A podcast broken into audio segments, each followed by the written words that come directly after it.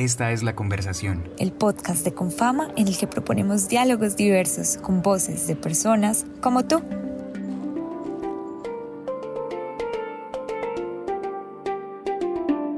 Estamos nuevamente en sesión en vivo desde el Jardín Botánico y hoy vamos a conocer otro de los espacios de esta Casa de la Imaginación. Ya hemos pasado por la cava, por el sótano, bueno, por muchos lugares. Hoy vamos a estar hablando de tres de ellos, digamos, del comedor, la cocina, la huerta de la Casa de la Imaginación.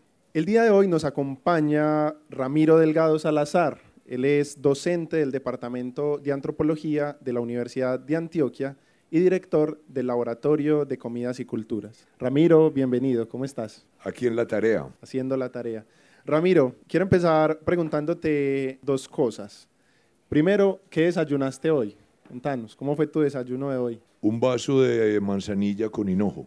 Muy bien. Y de manera arbitraria, quiero que hicieras una relación entre imaginación y comida. ¿Qué relación haces entre esas dos cosas? Lo que sucede es que el concepto de comida pasa por el pensamiento. Entonces, las nuevas generaciones y las nuevas corrientes sobre el mundo de la comida piensan que con la comida se puede imaginar lo posible y lo imposible. La comida es un código cultural que tiene unas claves que no permiten ni de construcción ni de todo ese vocabulario. Entonces, obviamente la comida tiene la imaginación, que en la historia de la humanidad ha tenido el acto de comer. Pero esa imaginación no es la idea volada de volar y volar, imaginar y crear, porque la cocina y la comida tienen unas claves a través de las cuales para ti, para mí o para ellos no comemos cualquier cosa, ni nos sirve comer cualquier cosa. Entonces la imaginación está en unas fronteras atrapada de los códigos culturales. Cuando queremos volar con la comida, muchas veces nos estrellamos porque esa imaginación sale fuera de los códigos culturales. Entonces, nuestros antepasados y permanentemente la dinámica cultural piensa, resnabora y resignifica la comida, pero la palabra imaginación que la tiene la gente en el común, como volar y volar y volar, imaginar, en la comida se estrella porque hay unas claves, unas claras claves lingüísticas que la comida encierra.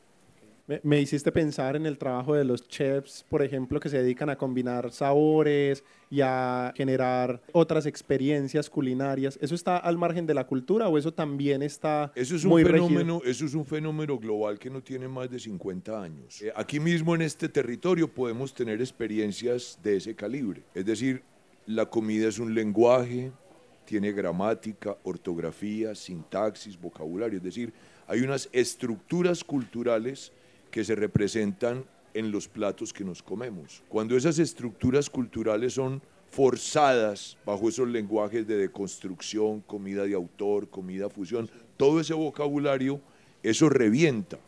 Entonces muchas veces tú vas a un sitio y te sirven dos cucharadas grandes de sopa en un plato que tiene 40 centímetros de diámetro.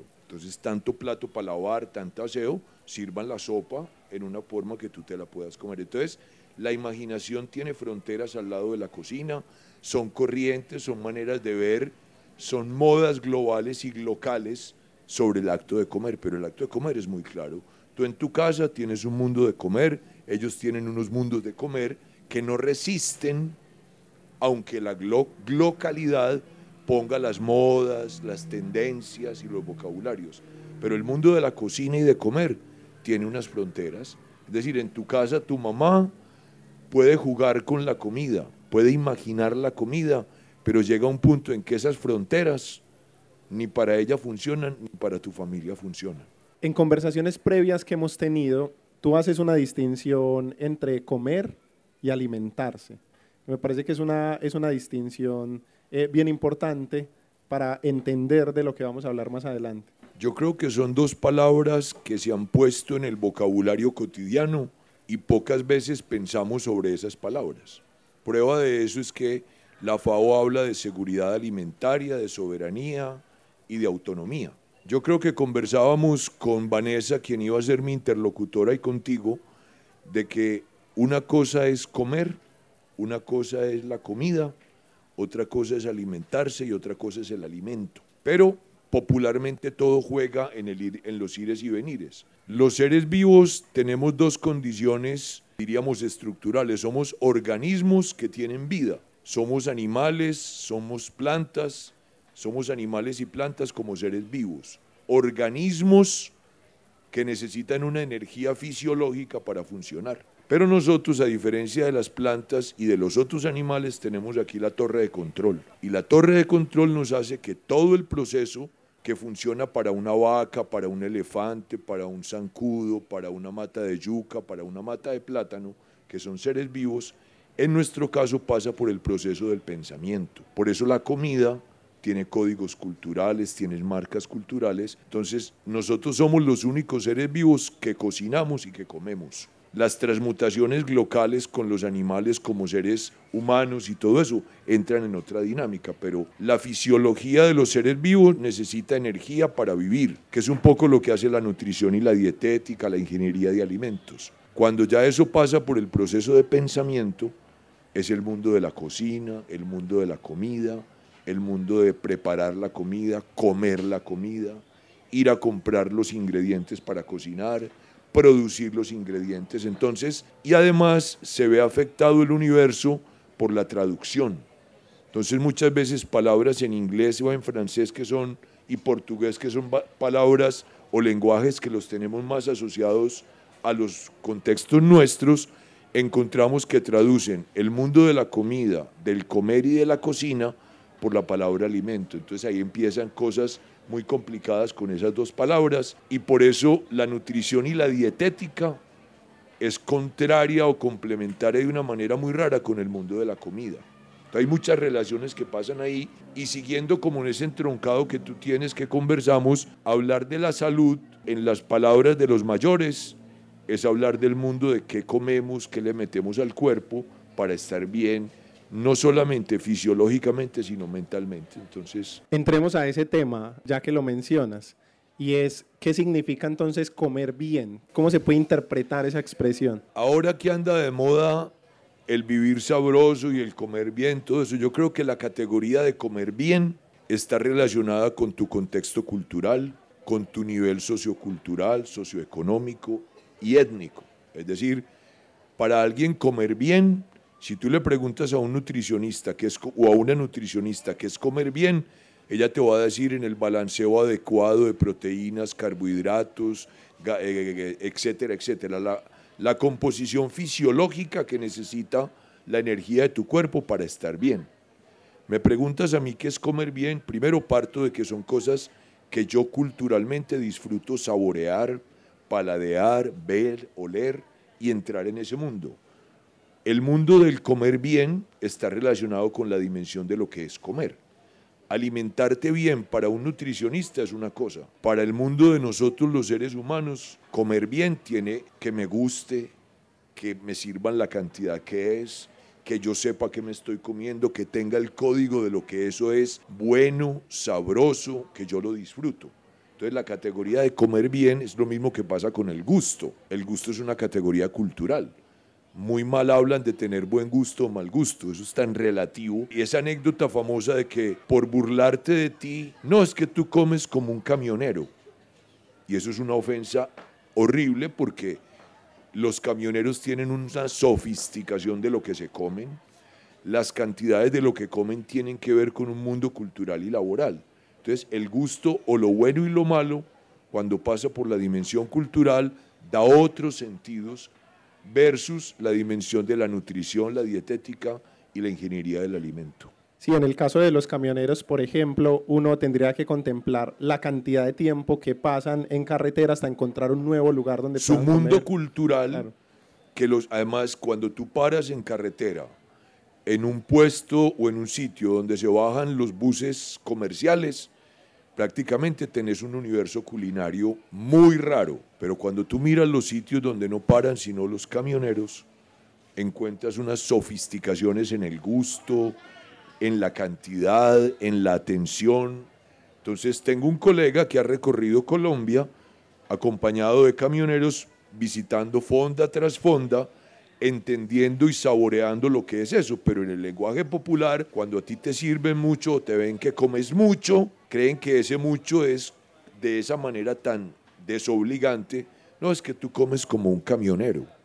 Ojo, pues, el comer bien, el comer rico, el comer sabroso, está mediado por todos esos elementos. Entonces, la comida se juega en unos términos, en unos temas muy complicados y son muy sutiles las ofensas y las desclasificaciones sobre el acto de comer. Mira cómo tu abuelita o tus mayores trataban el tema de la salud y la enfermedad.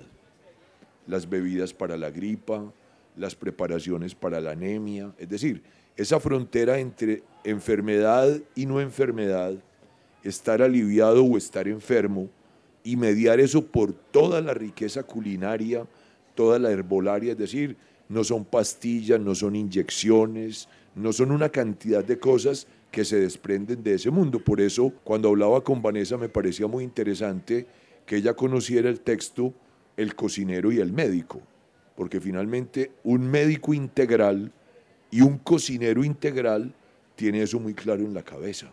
Pero nuestro mundo racional occidental positivista la industria médica, farmacéutica y los mal llamados yerbateros, toda esa desvaloración de un universo que en el mundo de la cocina es integral y pasa por el código cultural.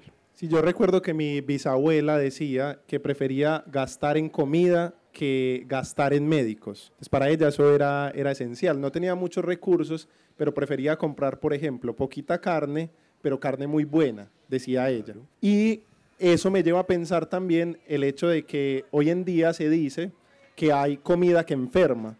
Y por eso todos estos proyectos, por ejemplo, para ponerle más impuestos a las bebidas azucaradas o cosas así por el estilo, o a comidas eh, procesadas y demás. ¿Es correcto usar esa expresión? Comida que enferma, o no necesariamente. A ver, lo que pasa es que es un tema, como lo venimos conversando, que tiene muchas aristas. Yo un día me di cuenta, yo soy goloso, glotón, tragón y nunca quedo satisfecho. Es decir, ¿cómo me cuido? Porque me tengo que cuidar. No sé ni montar en bicicleta. Pero yo un día tomé conciencia de que yo soy un ser vivo. Entonces, mientras más comida viva yo coma, voy a estar más vivo. ¿Para qué? Para cuidarme y poder disfrutar de las cosas que aparentemente son dañinas o que me enferman. Entonces podría tocar muchos elementos que yo creo que uno que ha sido criado, yo soy, del, yo soy modelo 1959 y soy urbano soy de Medellín.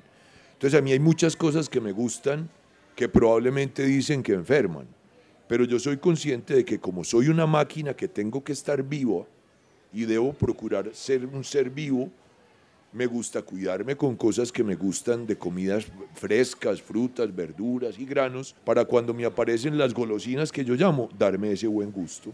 Entonces yo creo que si hay cosas demasiado químicas. No puedo decir nombres porque de eso no se trata, pero hay productos que tienen más de 120 años en la historia del mundo que la gente estigmatiza con unas marcas brutales y yo lo puedo poner al lado del mejor vino, la mejor bebida y es absolutamente química. Entonces yo creo que es también como entender cómo saborear unas golosinas que son del mundo de la comida industrial, que son totalmente químicas hechas en un laboratorio pero que son sabrosas porque a mí me gustan.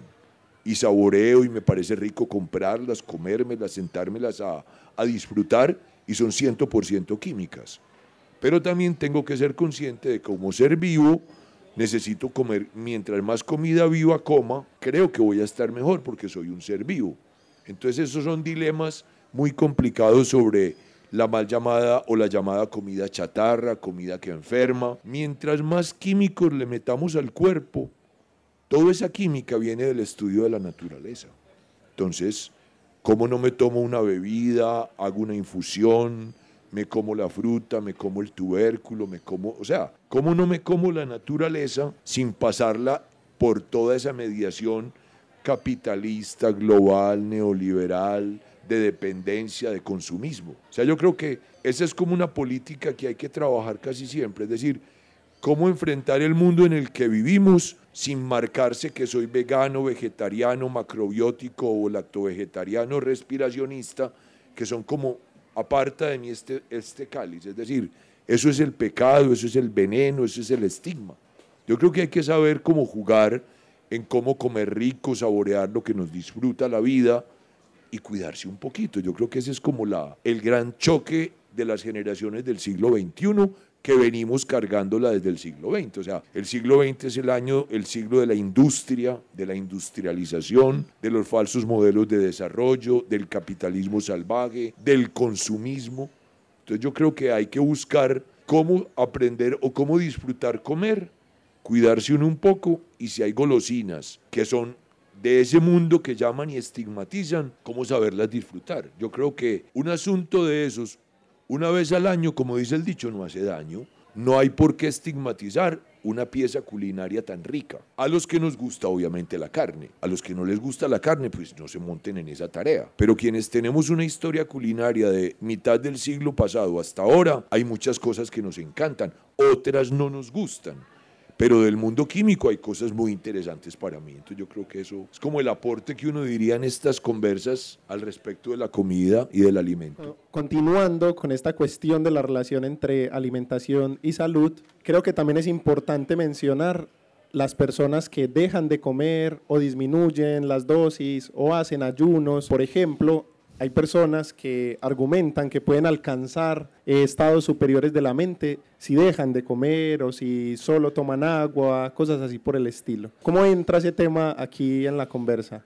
Bueno, yo ya compartí algo cuando estábamos preparando la conversación de hoy. Hay una articulación de dos asuntos que a veces pensamos que son aparte. El mundo de las creencias, el mundo de las espiritualidades y el mundo de las religiones a veces son mal vistos o estigmatizados.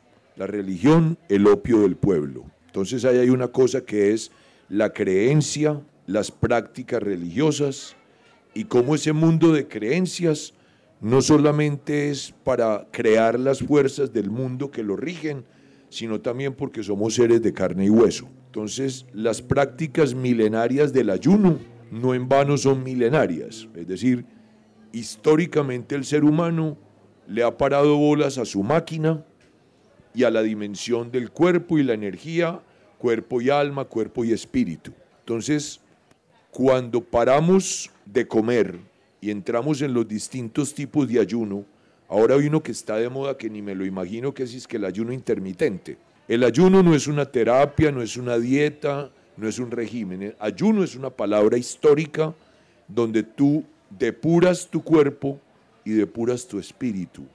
Rejuveneces tu espíritu y rejuveneces el cuerpo. Desintoxicas el espíritu y desintoxicas el cuerpo. Entonces, el cuento de que con los ayunos entras en estados muy especiales de pensamiento y de estar en el mundo, es cierto, eso no es carreta, eso no, no nos lo inventamos ahora los ayunos intermitentes. Nos bañamos, nos motilamos, nos usamos jabones, vamos a la peluquería, las chicas se arreglan, nos ponemos ropa y a la máquina de adentro nunca le hacemos nada. Al carro le cambian aceite, le echan la gasolina que es, no le pueden echar gasolina con azúcar porque dañan la máquina. Es decir, máquinas, aparatos, organismos que tienen una lógica de funcionamiento. Y nosotros muy pocas veces miramos nuestra máquina que además no hay almacenes de repuestos. Entonces, el ayuno es una manera de tomar conciencia que tú te tienes que depurar, te tienes que desintoxicar, te tienes que limpiar y no solamente la máquina, sino el espíritu. Por eso los grandes iluminados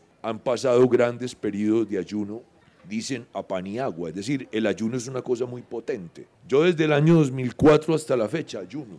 No voy a entrar en ese capítulo, pero yo sé lo que el ayuno hace en uno. Entonces creo que eso es una cosa que las religiones codifican y las codifican porque han venido de ensayar y probar los problemas fisiológicos que pueden causar ciertos alimentos y prohíben unas cosas, las sancionan con la ley divina. Es decir, todo el mundo del ayuno en las creencias está. Llamemos la religión, espiritualidad, misticismo. Siempre hay un momento donde el ser humano piensa en la energía que es el alma o las distintas maneras de entender esa energía que pasa por el cerebro, pero que tiene un cuerpo que somos de la generación de que me duele el pie y voy a ver qué le pasa al pie. El médico occidental te corta el pie. Cuando tú vas a las medicinas mal llamadas integrales y holísticas, te miran todo tu cuerpo, te miran todo el espíritu y te entienden otra lógica cuando has tenido, por ejemplo, una rabia profunda. Una rabia profunda me afecta el hígado y el riñón. Y el meridiano de hígado y el meridiano de riñón en la sabiduría milenaria china afecta rodilla. Entonces yo voy a que me tomen una radiografía de la rodilla, porque ese es el sistema. Pero con otros conocimientos, todo viene por una rabia que tuve, que saturó el riñón y saturó el hígado. Entonces estoy limpiando el riñón, limpiando el hígado y está desapareciendo el dolor de la rodilla. Entonces el ayuno es una manera más integral de entender y los mayores siempre han, han parado, han descansado la máquina. Entonces ese es un tema muy bonito. Sí, a propósito, no sé, ¿tienes alguna recomendación para alguien que quiera iniciar en ese, en ese campo, que quiera iniciar a ayunar? Lo primero es alejarse de la bulla de las redes, porque eso hace mucho ruido. Yo no logro entender que es un ayuno intermitente. Y oigo y oigo unas cosas. Lo primero es que busquen la palabra. Tómense la molestia de leer qué es ayunar. Y nosotros tenemos el desayuno. Y los de lengua inglesa tienen break fast, romper el ayuno, desayunar. Y como aquí veo gente mayor como yo, yo creo que ellos saben muy bien de qué estamos hablando. Es darle un reposo al cuerpo, pero no, yo, yo no creo que ese ruido que están haciendo las redes sea tan, tan beneficioso. Entender que ayunar es una actitud de autonomía. Tú decides ayunar, tú decides parar, tú decides mirar tu cuerpo para limpiarte y estar mejor es más importante desayunar o romper el ayuno que ayunar. Entonces, primero que la gente piense qué es eso, vaya a los diccionarios, lo revisen, los curioseen y se den cuenta que eso es una cosa absolutamente maravillosa. Y recuperar, desintoxicar el cuerpo y desintoxicar el alma. Depurar el cuerpo y depurar el alma. Rejuvenecer el cuerpo, rejuvenecer el alma adelgazar el espíritu y adelgazar el cuerpo. Usar las redes para entender qué quiere decir el ayuno, que me parece súper potente. Y yo lo encontré como una manera de cuidarme, de cuidarme yo, en medio de que me gustan todas las glotonerías del mundo, todas las cosas que estigmatizan.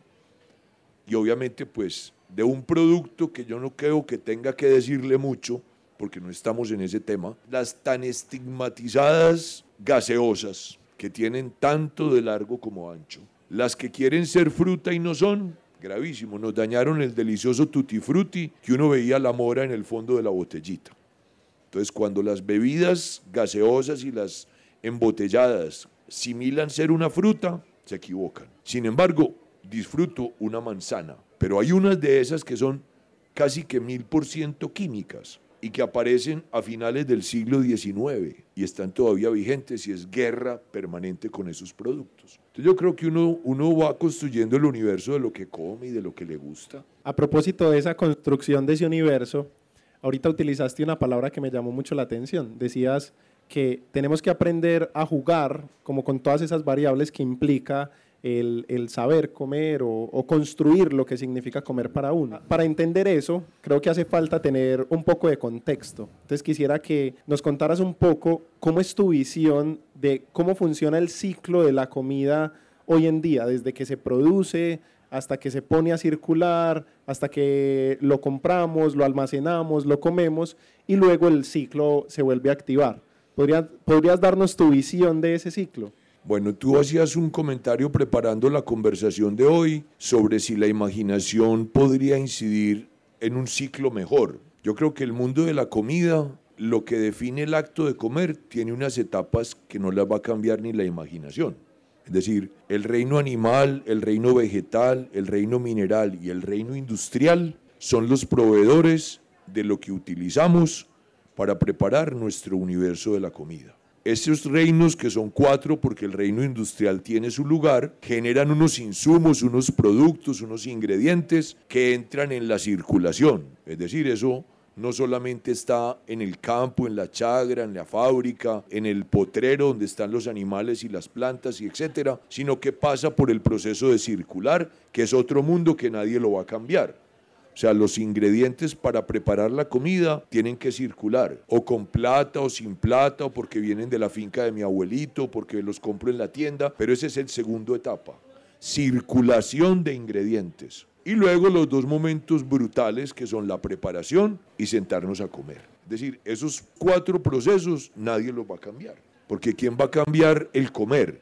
Obvio, está la corriente respiracionista que un, alumno, colega mío, me empezó a hablar de ella y yo no creo que yo quiera vivir de respirar. Existe una corriente, yo no la conozco, bueno, y, ni idea, pues, en qué consiste más allá de lo pues, que suena. Un día trató de explicarme unas comunidades en Brasil de ese, del horizonte del respiracionismo, pero yo creo que nuestra frágil condición humana jamás va a perder la posibilidad de masticar, morder, saborear, oler y tocar el mundo de la O sea, fisiológicamente sería posible vivir solo yo de no sé, yo no soy físico-químico, yo soy ser humano, yo como, como y tomo bebidas, entonces la producción de los ingredientes, la circulación de los mismos, el acto cultural de preparar y transformar los ingredientes en técnicas para llegar al maravilloso acto de comer o de, beber. Y todos esos procesos tienen restos y la dolorosa historia de los sobrados.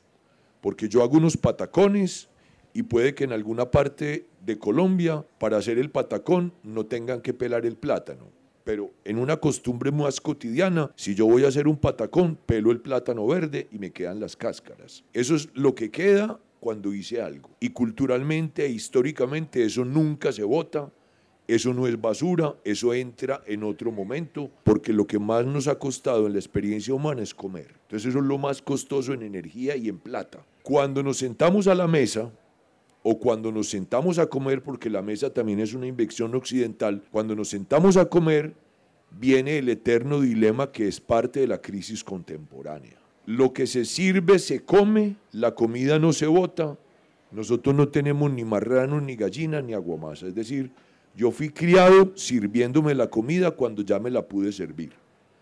Lo que se sirve se lo come mi hijo, la comida no se bota.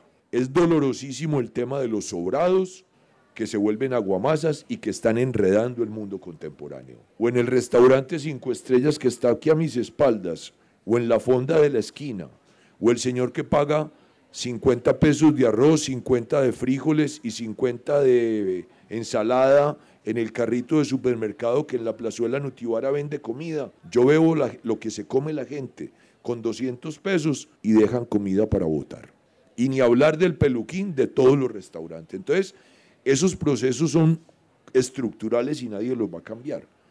El dejar comida en un plato me parece muy triste, sobre todo porque tocamos el tema del hambre, de comer bien, comer mal, sociocultural, socioeconómicamente. Entonces, esos procesos son la estructura cultural, cómo culturalmente producimos los ingredientes, cómo culturalmente los intercambiamos, cómo culturalmente transformamos esos insumos con unas técnicas que culturalmente son válidas y cómo culturalmente nos sentamos a comer. ¿Qué dejamos en el plato cuando nos sirven la comida o qué queda cuando yo hago algo y sigo con esos procesos?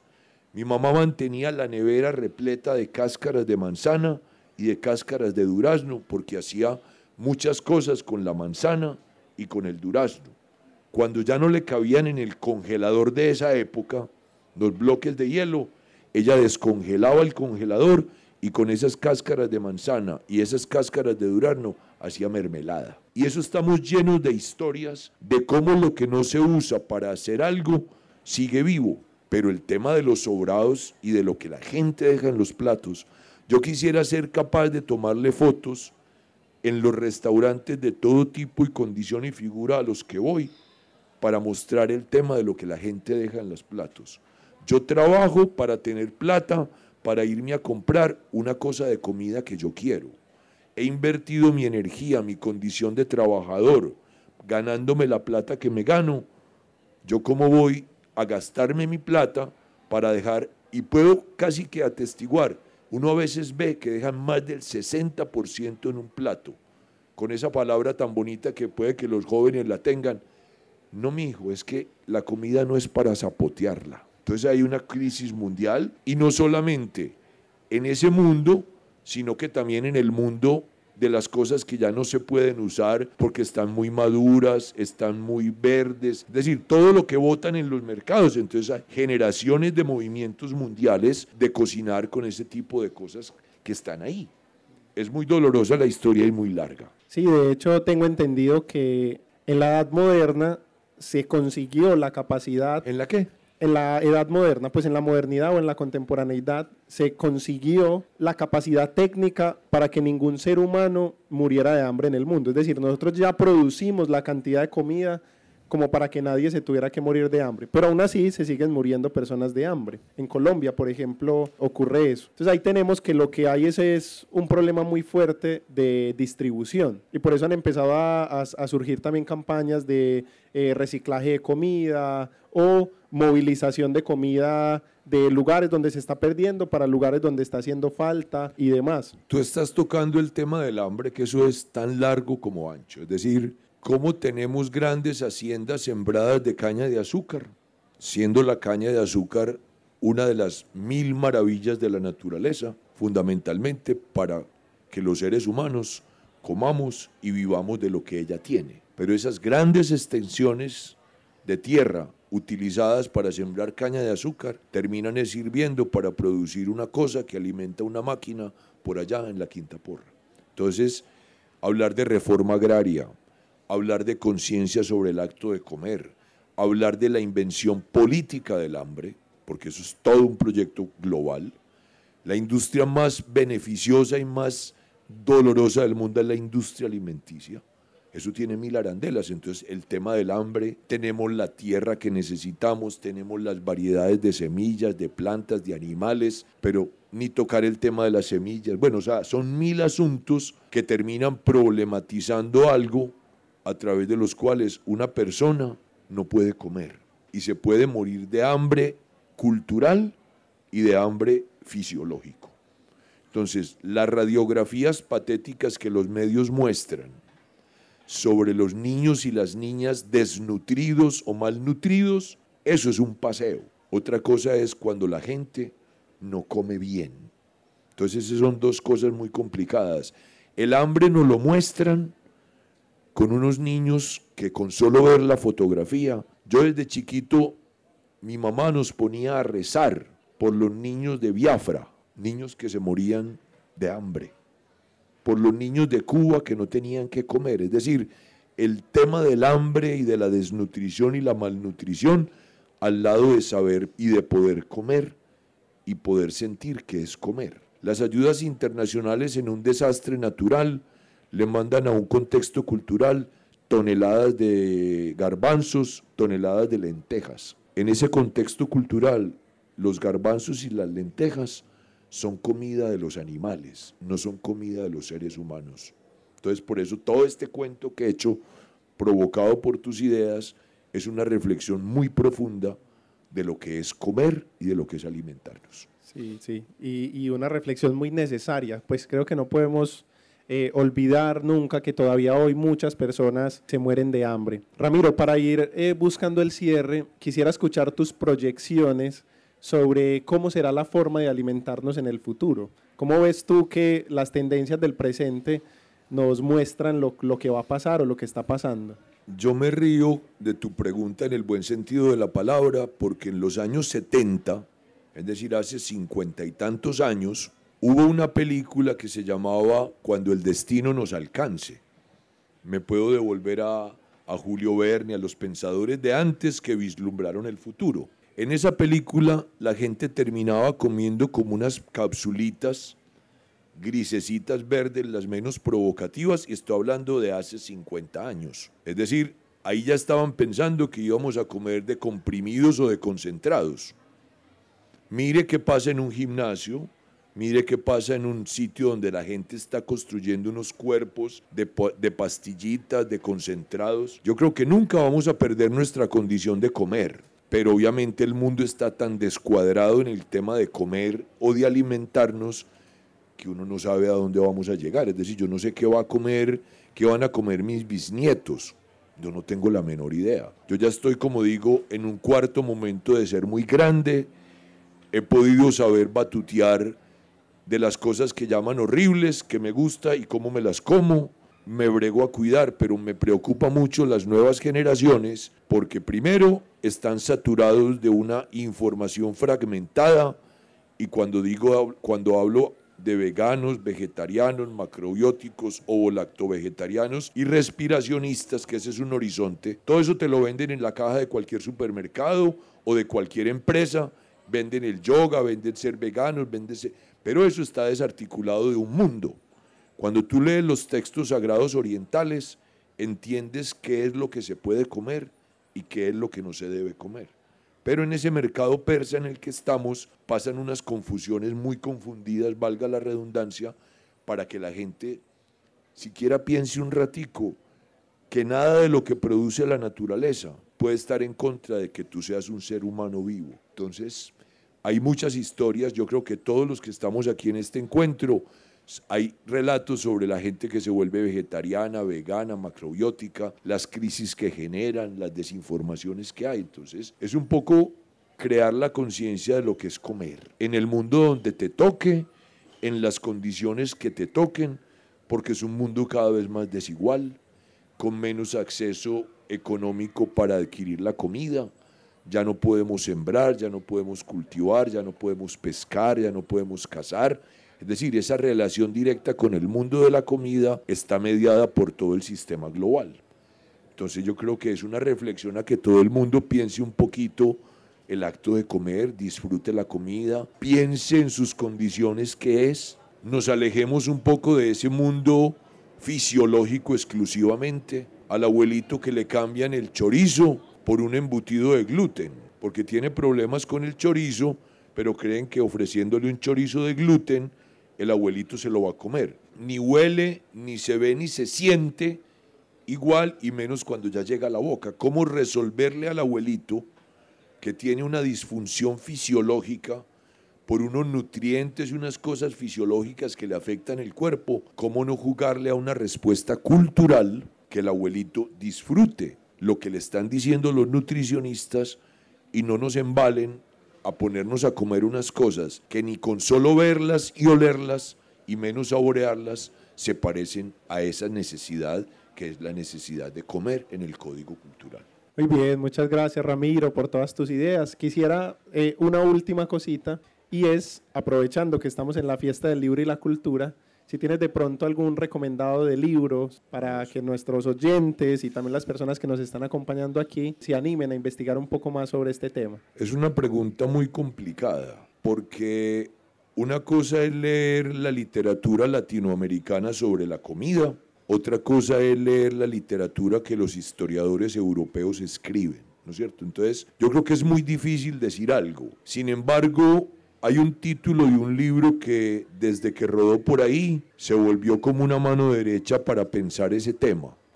Cuando dicen la comida como cultura, me estoy refiriendo a un historiador medievalista que siendo historiador medievalista europeo e italiano, pone en la escena la dimensión simbólica al lado de la cultura. Entonces, leer la comida como cultura, siendo de un historiador italiano medievalista como es Máximo Montanari, es posible traer algunas de sus reflexiones a nuestra experiencia latinoamericana. Entonces yo creo que ese título de la comida como cultura es una provocación, obviamente con las debidas particularidades de un historiador medievalista italiano, pero tiene la calidad humana de poner lo que hace realmente importante a los seres humanos, como lo decía mi colega recientemente fallecido Julián, tomado de otro texto, el ser humano es el único animal que cocina. Y la cocinar, comer y preparar la comida pasa por toda una experiencia humana. Entonces, obviamente, todo lo que llegue hay que saberlo leer. Pero ese libro es como una cosa que se me viene rápidamente a la cabeza, así como algo que diga, ¿Qué texto? Hay muchas cosas, pero ese libro me parece muy lindo porque a pesar, repito, de ser un europeo, italiano, historiador, medievalista, vivo en este momento, la comida como cultura es la clave de lo que tenemos que hacer, no más. Muchas gracias Ramiro, con eso llegamos al fin de nuestro podcast La Conversación. Si quieren revivir lo que estuvimos conversando aquí, les invitamos a que nos busquen en Spotify como La Conversación y allí no solo encontrarán el podcast que grabamos el día de hoy, sino todos los que estuvimos grabando a lo largo de estos 10 días. Muchas gracias por estar aquí. Hasta la próxima. Esta es La Conversación. El podcast de Confama en el que proponemos diálogos diversos con voces de personas como tú.